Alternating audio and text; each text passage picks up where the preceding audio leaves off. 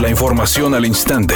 Grupo Radio Alegría presenta ABC Noticias. Información que transforma. Nuevo León sería uno de los cinco estados donde se habilitaría un mayor número de camas en hospitales para atender a pacientes COVID. Lo anterior con el creciente número de contagios de COVID, informó el director general del INSOE Robledo, quien mencionó que se agregarán 668 camas. Secretaría de Salud del Estado. No, aquí estamos trabajando de manera conjunta. Y desde luego, en estos estados en donde puede o se advierten repuntes, estamos trabajando en el crecimiento, en la reconversión hospitalaria con todo, todo el sector. Identificamos en dónde hay capacidad capacidad de, crecimiento y, de esa manera lo, hacemos. En este momento estamos llevando a cabo cinco estrategias, ya están echadas a andar en Chihuahua, en Coahuila, en Nuevo León, Querétaro y en Durango. De hecho, vamos a estar el viernes con el maestro Ferrera ya en... Agregó que de los estados donde los contagios se han incrementado en los últimos días son Chihuahua, Coahuila, Durango, Nuevo León y Querétaro, señalando que la coordinación de estrategias incluye hospitales públicos y privados en esas entidades. Por último, el director del IMSS dijo que la finalidad es evitar que el incremento de contagios se transforme en un escenario de fallecimientos. Ante la posible victoria y título de Rayados en la Copa MX, el secretario de Salud en el Estado, Manuel de la O, informó que se tiene planeado realizar un operativo para impedir aglomeraciones en las inmediaciones del estadio y otros puntos de reunión con el apoyo de Fuerza Civil y policías municipales. Aclaró que actualmente las condiciones sanitarias en Nuevo León no son las óptimas para realizar un evento de este tipo, por lo que exhortó a los aficionados no salir a las calles para festejar en caso de confirmarse el título de Rayados.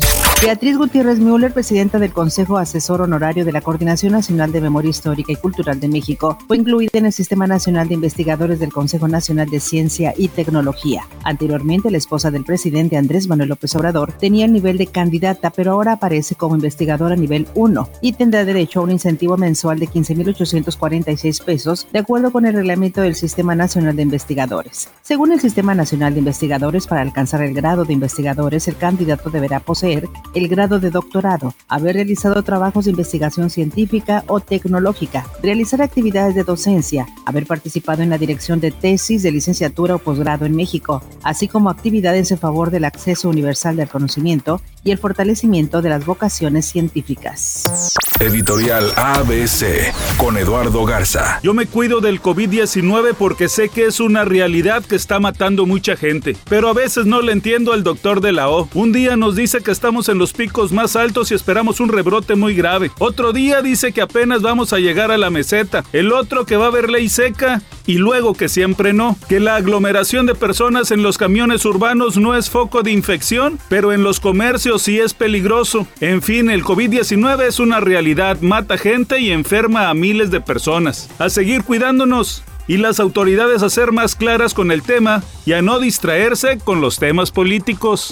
Rodríguez con información deportiva. Rayados va por un trofeo más para sus vitrinas y con ello la posibilidad de alzarse con el triplete de campeonatos. Esta noche, el equipo dirigido por Antonio Mohamed disputará la final de vuelta de la Copa MX en contra de Club Tijuana en el estadio BBVA. Cabe recordar que los albiazules tienen la ventaja de 1 a 0 en el marcador global tras imponerse en la final de ida disputada en el Estadio Caliente.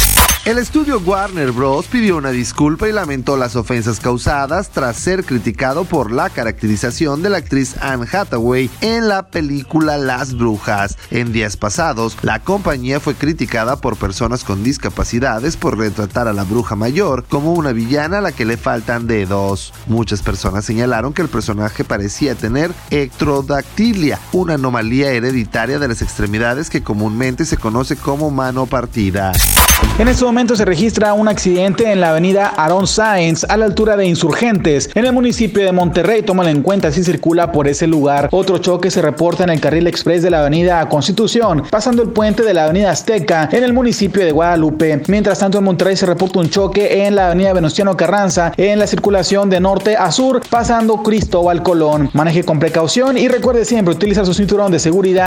Es una tarde con cielos despejados. espera una temperatura mínima que oscilará en los 20 grados para mañana jueves 5 de noviembre. Se pronostica un día con escasa nubosidad. Una temperatura máxima de 26 grados y una mínima de 14. La temperatura actual en el centro de Monterrey 25 grados. ABC Noticias. Información que transforma.